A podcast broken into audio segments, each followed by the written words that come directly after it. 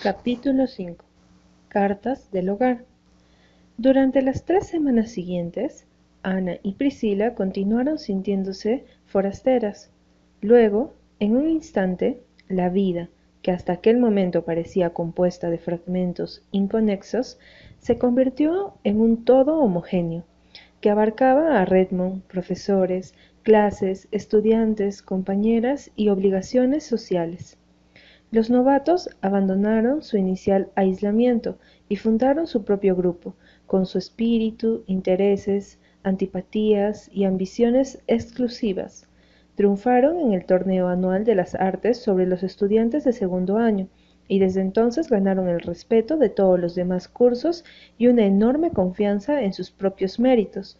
Durante tres años, los de segundo habían ganado el torneo y el hecho de que ese año la victoria hubiera correspondido a los novatos se atribuyó a la hábil estrategia de Gilbert Blythe, que dirigió la campaña e ideó nuevas tácticas que desconcertaron a los mayores y facilitaron el triunfo de los novatos.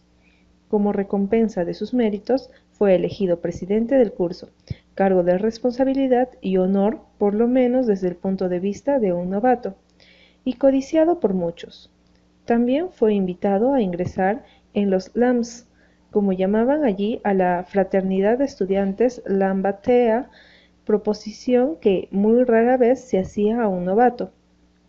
Como prueba preparatoria recibió la orden de desfilar durante todo un día por las principales calles de Kingsport, llevando una pamela y un enorme delantal de cocina de percal floreado. Cumplió su tarea con buen humor quitándose la pamela con graciosas cortesías ante las damas conocidas. Charles Long, que no había sido invitado por los Lambs, dijo a Ana que no podía imaginar cómo Gilbert había hecho eso y que él nunca podría humillarse así.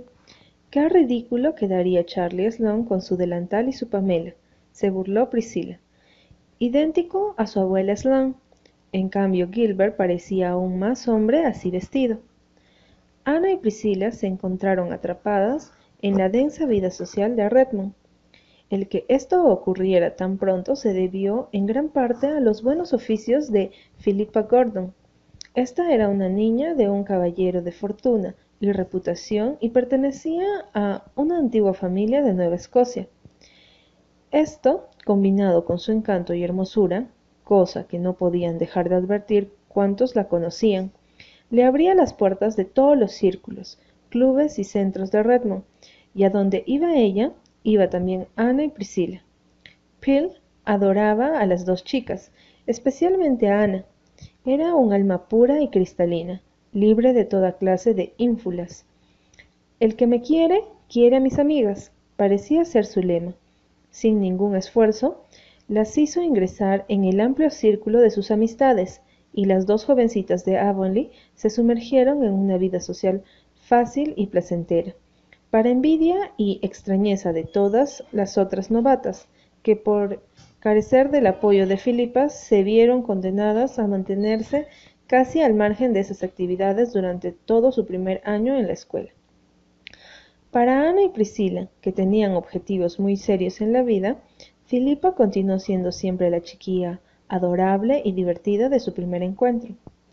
Dónde o cómo hallaba tiempo para estudiar era un misterio, porque siempre parecía estar en busca de diversión y por las tardes recibía en su casa montones de visitas.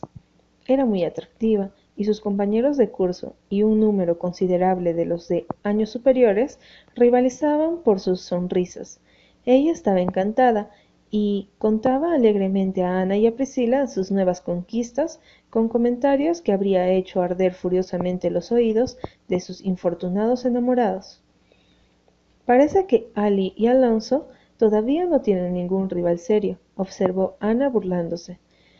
Ni uno, asintió Filipa. Les escribo todas las semanas hablándoles de mis adoradores. Estoy segura de que lo encuentran divertido, pero el que más me gusta no lo tengo. Gilbert Blythe no me hace ningún caso. Me mira como si fuese una linda gatita. Y sé muy bien la razón. Te envidio, reina Ana. Tendría que odiarte, y en cambio te quiero locamente, y me pongo muy triste el día que no te veo. Eres distinta de todas las chicas que he conocido. A veces, cuando me miras de una manera especial, haces que me dé cuenta de lo insignificante y frívola que soy, y aspiro a ser mejor, más inteligente y cuerda. Y entonces hago firmes propósitos de enmienda. Pero en cuanto me cruzo con un jovencito bien parecido, mi decisión se derrumba por completo. ¿No te parece que la vida en la escuela es magnífica? Encuentro tan gracioso recordar que mi primer día aquí la odié, pero si no hubiera sido así, nunca habría intimado contigo. Ana, por favor, dime que me aprecias siquiera un poquito. Te quiero mucho, y creo que eres una encantadora, dulce, adorable y aterciopelada gatita sin uñas. Río Ana, pero no comprendo cómo encuentras tiempo para estudiar. Sin embargo, debía de encontrarlo, pues iba a la vanguardia en todas las asignaturas. Hasta el gruñón profesor de matemáticas, que detestaba la educación mixta y se había opuesto severamente a que fueran implantadas en Redmond, tuvo que rendirse ante ella, aventajada en todos los demás estudiantes, excepto en lenguaje, donde Anna Shirley se imponía por amplio margen. Esta hallaba muy sencillo el primer curso, en gran parte debido a la severa disciplina de estudio que ella y Gilbert se habían acostumbrado en los dos últimos años de Avonlea. Esto le dejaba más tiempo libre para su vida social, de la que disfrutaba enormemente, pero sin olvidar ni un instante a sus amigos de Avonlea. Para ella los mejores momentos de la semana eran aquellos en que recibía noticias del hogar, Después que leyó las primeras cartas, pensó que jamás podría sentirse en Kingsport como en su casa. Antes de recibirlas, Avonlea parecía estar a miles de kilómetros de distancia. Esas cartas la acercaban y unían la vieja vida con la nueva, hasta convertirlas en una sola existencia. La primera remesa trajo seis cartas de Jane Andrews, Ruby Gillis, Diana Barry, Marilla, la señora Lang y Davy. La de Jane era muy prolija, con las T perfectamente cruzadas y las I con sus puntos en el lugar exacto, pero sin una sola frase interesante. Ana quería noticias de la escuela, pero Jane nunca contestaba sus preguntas y se limitaba a contar cuántos metros de crochet había tejido, el tiempo que hacía en Avonlea, cómo pensaba hacerse el vestido nuevo y qué sentía cuando le dolía la cabeza. Ruby Gillis escribió una carta muy fluida, en la, que, en la que deploraba la ausencia de Ana, asegurándole que se encontraba completamente perdida. Le preguntaba qué tal eran los jóvenes de Redmond, y la completaba con una detallada historia de sus experiencias con sus numerosos admiradores. Era una carta tonta y sin sentido. Ana con toda seguridad se habría releído de ella si no hubiera sido por la postdata Gilbert parece divertirse mucho en Redmond, a jugar por su carta, escribía Ruby. No creo que Charlie haya tenido el mismo éxito. Así que Gilbert había escrito a Ruby. Muy bien. Estaba en su perfecto derecho, por supuesto, solo que Ana no sabía que Ruby lo había hecho primero y que Gilbert se había visto obligado a contestar por mera cortesía. Separó la carta de Ruby con desprecio pero la encantadora epístola de Diana, fresca y llena de noticias, sacó el aguijón que le clavara la posdata de Ruby. Claro que hablaba demasiado de Fred, pero por otra parte era tan rica en novedades y temas de interés para Ana que ésta se sintió transportada a Avonlea mientras la leía. La carta de Marila era seca y simple, ausente de chismografía o emoción alguna. Sin embargo, así y todo transmitió a Ana todo el ambiente llano y simple de la vida en Tejas Verdes. La de la señora Lyne se refería solo a noticias relacionadas con la iglesia. Como ya no tenía que atender una casa, Rachel tenía más tiempo para dedicar a los asuntos parroquiales y se había entregado a ellos en cuerpo y alma. Por aquel entonces estaba muy ocupada con los suplentes que desfilaban por el púlpito de Avonlea. Creo que solo hay tontos en el sacerdocio en esta época, escribía amargamente. Hay que ver los candidatos que nos mandan y los que predican. La mitad no es verdad y, lo que es peor, no suena a doctrina. El que tenemos ahora es el peor de todos. Generalmente coge un texto determinado y luego predica sobre otra cosa. Y dice que no cree que todos los paganos estén condenados irremisiblemente. Vaya una idea. El domingo pasado anunció que la próxima vez hablará sobre el tiburón que apareció en la playa. Creo que lo haría mejor en limitarse a la Biblia, dejando a un lado los sucesos de la actualidad. ¿A qué estado han llegado las cosas si un ministro no puede hallar en las Sagradas Escrituras tema para una prédica? ¿A qué iglesia vas, Ana? Espero que lo harás regularmente. La gente tiene mucha facilidad para olvidar sus obligaciones para con Dios fuera de su casa, y tengo entendido que eso es muy común entre los estudiantes. Me han dicho que hasta estudian los domingos. Espero que tú nunca llegues a eso, Ana. Recuerda cómo has sido educada, y ten mucho cuidado al elegir tus amistades. Nunca sabrás qué clase de criaturas concurren a esas escuelas. Son lobos con piel de cordero. Eso es, será mejor que no hables con ningún joven que no sea de la isla. Olvidaba contarte lo que pasó el día que vino a visitarnos el ministro. Fue lo más gracioso que he visto en mi vida. Le dije a Marila, si Ana estuviese aquí, ¿no crees que se habría reído? Hasta Marila se rió. Es un hombrecillo muy bajo, grueso y patizambo. Bueno, el cerdo de los Harrison, aquel tan grande, andaba por aquí aquel día y se había metido en la galería de atrás sin saberlo nosotras, y allí estaba cuando apareció el ministro. Quiso escaparse, pero el camino estaba obstruido por un par de piernas patizambas, y contra ellas arremetió. Fuera porque el cerdo era demasiado grande, o el ministro demasiado pequeño. Lo cierto es que lo levantó en vilo y salió corriendo con él encima. Su sombrero y su bastón volaron por el aire precisamente en el momento en que Marila y yo llegábamos a la puerta. Nunca olvidaré el cuadro. El pobre cerdo estaba muerto de susto. Nunca podré volver a leer en la Biblia lo del cochino que corrió locamente hacia el mar sin ver el cerdo del señor Harrison trotando cuesta abajo con el ministro encima. Supongo que el pobre animal creía que llevaba sobre su lomo al mismo diablo. Gracias a Dios que los mellizos no estaban en casa. Hubiera sido terrible que vieran a un ministro en una situación tan poco digna. Al llegar al arroyo, el ministro se arrojó, o fue arrojado. El cerdo cruzó rumbo a los bosques como enloquecido y desapareció. Marila y yo corrimos y ayudamos al ministro a levantarse y a sacudirles la levita. No se había lastimado, pero estaba furioso parecía hacernos responsables a Marila y a mí por lo ocurrido, aunque le explicamos que el cerdo no nos pertenecía y que se había pasado el verano molestándonos. Además, ¿por qué se le ocurrió entrar por la puerta trasera? Nunca habíamos visto al señor Island hacer eso. Pasará mucho tiempo antes de que tengamos otro pastor como él. Estamos pasando un mal momento. No hemos tenido más noticias del cerdo, y espero que no las tengamos nunca. Las cosas están muy tranquilas en Avonlea. Tejas Verdes no me resulta tan solitario como pensaba. Creo que empezaré otra colcha de algodón este invierno. La señora Sloan tiene un modelo muy elegante y moderno con hojas de manzana. Cuando quiero algo excitante, leo los casos de asesinato en el periódico de Boston, que me envía mi sobrina. No acostumbra hacerlo, pero son realmente interesantes. Los Estados Unidos deben de ser un lugar horrible, Ana. Espero que nunca vayas allí. Pero es verdaderamente espantosa la forma en que las muchachas andan por el mundo en estos tiempos. Me hacen la misma impresión de Satán en el libro de Job, corriendo de un lado a otro, subiendo y bajando. No creo que el Señor lo vea bien. Eso es. Davy se ha portado bastante bien desde que te fuiste. Un día se portó mal y Marila lo castigó haciéndole usar un delantal de Dora todo el día. Entonces él fue y recortó todos los delantales de su hermana. Le dio una paliza y él, en venganza, persiguió a mi gallo hasta que cayó muerto. Los Macpherson se han mudado a mi antigua casa. Ella es una gran ama de casa.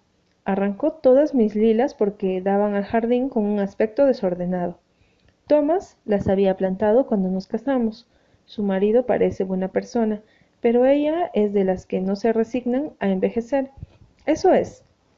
No estudies demasiado y no te olvides de ponerte tu propia ropa interior de lana en cuanto refresque. Marila se preocupa muchísimo por ti, pero le digo que tienes mucho más sentido común que el que yo creía que llegarías a tener de acuerdo con lo que eras de niña, y que estarás bien. La carta de Davy comenzaba con una queja.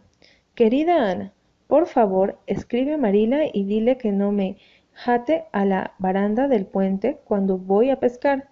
Los chicos se ríen de mí. Aquí está muy triste sin ti, pero el colegio es divertido. Jane Andrews se enfada más que tú. Anoche asusté a la señora Lyne con un fuego. Estaba muy mojada y era porque yo corrí a su gallo por el gallinero hasta que se murió. Yo no quería que se muriera. ¿Qué lo hizo morir, Ana? Quiero saber. La señora Lyne lo tiró y se perdió de vencérselo al señor Blair. El señor Blair paga 50 centavos por cada gallo muerto. Vi que la señora Lyne le pide al ministerio que rece por ella. ¿Qué hice que sea tan malo, Ana? Quiero saber. Tengo una cometa con una cola preciosa, Ana. Ayer en el colegio, Milty Bouter me contó algo bárbaro. ¿Es verdad? El viejo Jones y León estaba jugando a las cartas una noche en el bosque. Las cartas estaban sobre un tronco, y un hombre negro más grande que los árboles vino y agarró las cartas, y el tronco desapareció, con su ruido como un trueno. Apuesto que se asustaron. Milty dice que el negro era un diablo. ¿Era, Ana? Quiero saber. El señor Kimball se, de Spencer está muy enfermo y tuvo que ir al hospital. Por favor, espera mientras le pregunto a Marila si es así. Marila dice que es el manicomio donde tuvo que ir, no al otro lado. Él cree que tiene una culebra dentro. ¿Cómo es tener una culebra dentro, Ana? Quiero saber. La barriga de la señora Lawrence también está enferma. La señora Lyne dice que lo que le pasa es que piensa mucho en sus partes de adentro. Me pregunto qué pensaría la señora Lyne de Filipa dijo Ana mientras doblaba sus cartas. Capítulo 6. En el parque. ¿Qué vas a hacer hoy? preguntó Filipa, interrumpiendo en el cuarto de Ana un sábado por la tarde. Vamos a pasear por el parque, respondió Ana. Debería quedarme a terminar mi blusa, pero no puedo coser en un día tan hermoso. Hay algo en el aire que me corre por las venas y llena de gloria mi alma. Mis dedos se niegan a dar una puntada de modo que nos vamos rumbo al parque. ¿Ese nos incluye a alguien más que tú y Priscila? Sí, incluye a Gilbert y a Charlie, y nos encantaría que tú también nos acompañaras. Pero si fuera, me convertiría en la tercera en discordia, se quejó Phil. Y esa sería una experiencia completamente nueva para mí. Y bien, las experiencias nuevas son siempre interesantes. Ven y así serás capaz de sentir empatía por esas pobres almas que hacen de terceros en discordia tan a menudo. Pero, ¿dónde están todas tus víctimas? Oh, estoy cansada de ellos. Hoy no podría aguantar a ninguno. Además, me siento un poquito triste, un poquito nada más. La semana pasada le escribí a Ale y Alonso, puse las direcciones y metí las cartas en los sobres, pero no lo cerré. Esa tarde pasó algo muy gracioso. Bueno, gracioso para Ale, aunque no para Alonso. Tenía mucha prisa y saqué la carta de Ale de un sobre, por lo menos eso creí, para añadirle una postdata. Luego envié ambas cartas. Esta mañana recibí la respuesta de Alonso, y había escrito la postdata en su carta. Se puso furioso. Claro que ya se le pasará, y si no, peor para él. Pero me arruinó el día. Por eso quise venir, para tratar de levantar un poco mi ánimo. En cuanto comience la temporada de fútbol, no tendré ni un sábado libre. Adoro el fútbol. Tengo una gorra fantástica y un jersey con los colores de Redmond para ponerme esos días. ¿Sabes que a Gilbert lo han nombrado capitán del equipo de los novatos? Sí, nos lo dijo ayer, respondió Priscila al darse cuenta de que Ana no contestaría. Charlie y él estaban abajo. Sabíamos que vendrían de modo que quitamos todos los cojines de la señorita Ada. El que tiene el bordado en relieve lo escondí detrás de una silla. Pensé que allí estaría salvo, pero no fue así. Charlie Sloane fue hacia la silla, vio el almohadón, lo recogió cuidadosamente y estuvo sentado encima toda la tarde. ¡Qué desastre para el cojín! La pobre señorita Ada me preguntó hoy, muy sonriente, pero con cierto tono de reproche, por qué había permitido que se sentara encima. Le aclaré que no había sucedido por mi culpa, que fue simplemente una eslonada como los de costumbre. Los cojines de la señorita Ada ya me están chispando los nervios, dijo Ana. La semana pasada terminó dos con bordados de toda clase. Como ya no tiene dónde ponerlos, los colocó en el descansillo de la escalera. Están caídos la mitad del tiempo, y si bajas a oscuras tropiezas con ellos.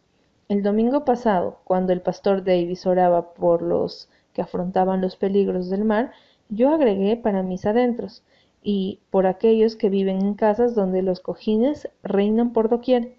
Bueno, estamos listas. Ya veo venir a los muchachos cruzando el Oit Sit Young. ¿Vienes, Phil?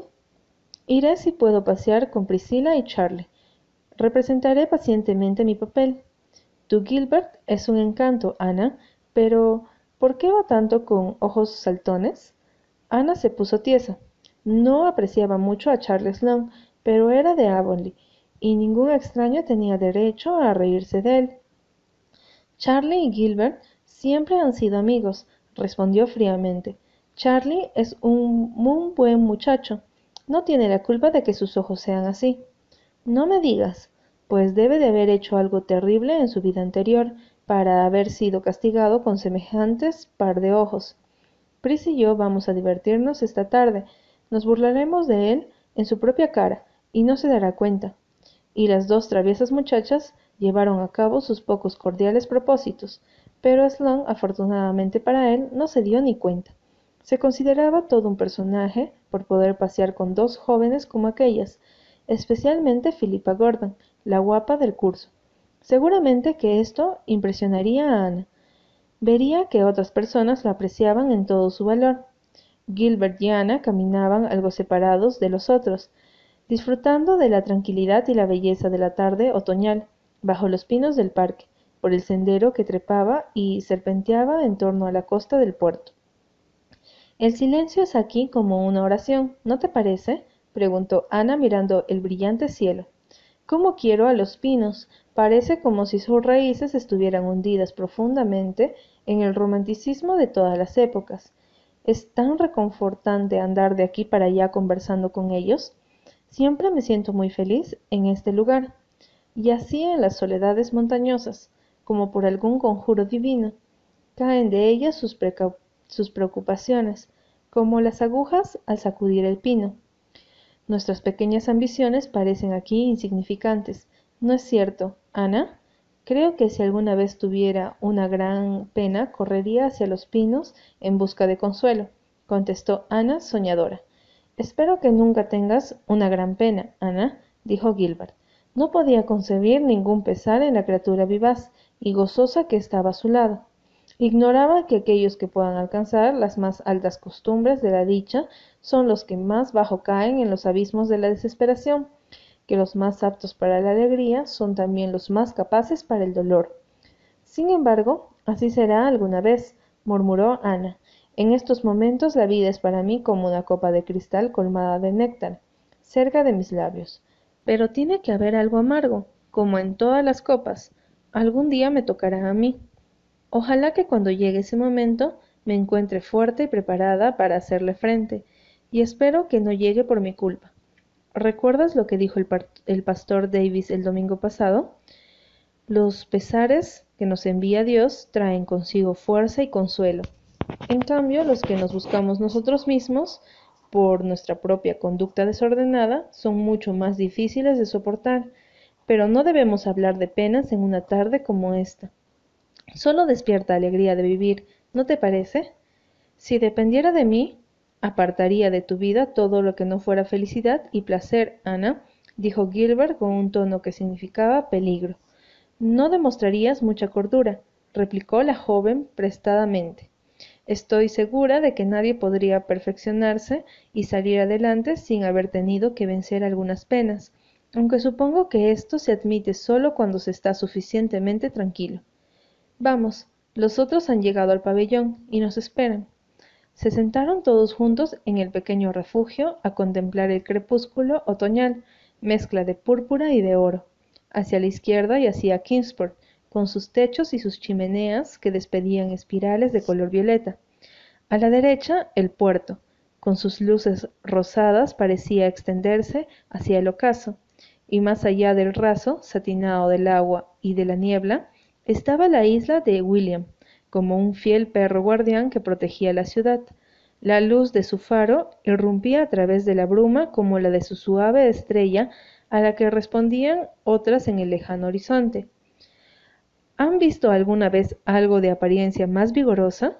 preguntó Filipa. No me interesa mucho la isla de Williams, pero estoy segura de que no la podría conquistar aunque quisiera. Miren el centinel de la cumbre del fuerte, junto a la bandera. ¿No parece haber salido de una novela de aventuras? Hablando de aventuras, dijo Priscila, hemos estado buscando Breso, pero, por supuesto, no encontramos. La estación está ya muy adelantada, supongo. Breso, exclamó Ana. En América no crece, ¿verdad? Solo en dos sitios en todo el continente, dijo Phil. Uno aquí, en este mismo parque, y otro en algún lugar de Nueva Escocia, que ahora no recuerdo.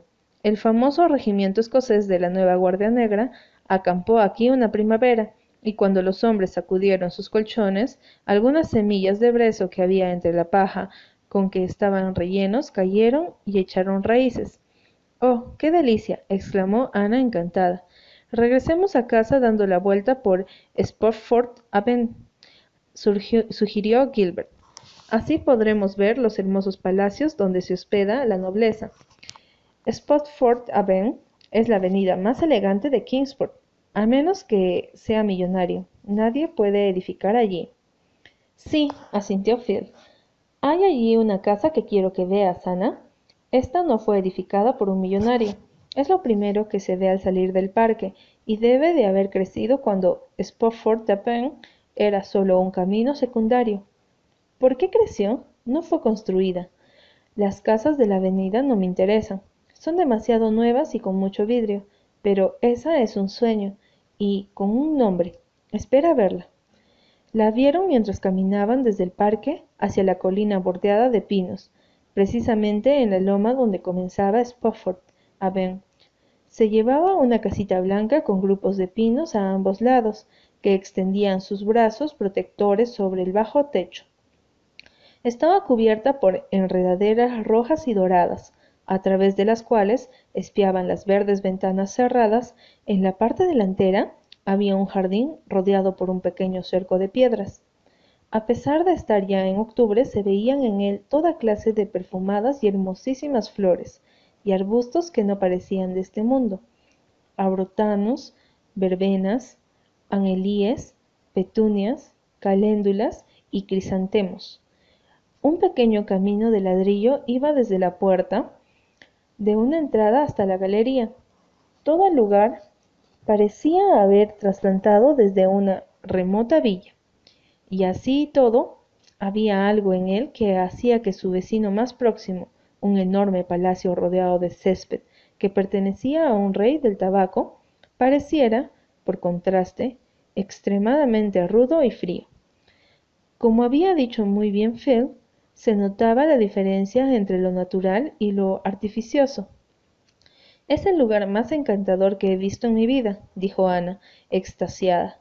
Me produce uno de mis viejos y deliciosos estremecimientos. Es aún más extraña y tierna que la casa de piedra de la señorita Lavender. Quiero que te fijes especialmente en el nombre. Mira las letras blancas en la arcada. La casa de Patty. ¿No es gracioso? Sobre todo en esta calle llena de los pinos, los abetos y los cedros. La casa de Patty. Es adorable. ¿Tienes idea de quién es Patty? preguntó Priscila. Patty Spofford es el nombre de su anciana dueña. Vive allí con su sobrina y seguirán viviendo unos cientos de años, o quizá un poco menos. La exageración es solo una licencia poética. He averiguado que caballeros pudientes han querido muchas veces comprar el terreno. Como te imaginarás, vale una pequeña fortuna, pero Patty no ha querido venderlo, y detrás de la casa, en lugar del parque de rigor, hay una huerta de manzanos que verás en cuanto caminemos un poco. Una verdadera huerta de manzanos en Spofford Avenue. Esta noche voy a soñar con la casa de Patty, dijo Ana. Hasta parece pertenecerle. Me pregunto si alguna vez por casualidad podremos ver el interior. No me parece probable, opinó Priscila. Ana sonrió misteriosa. No, no es probable, pero creo que sucederá. Siento algo extraño que puedes llamar presentimiento si quieres, algo que me hace pensar en que la casa de Patty y yo seremos amigas.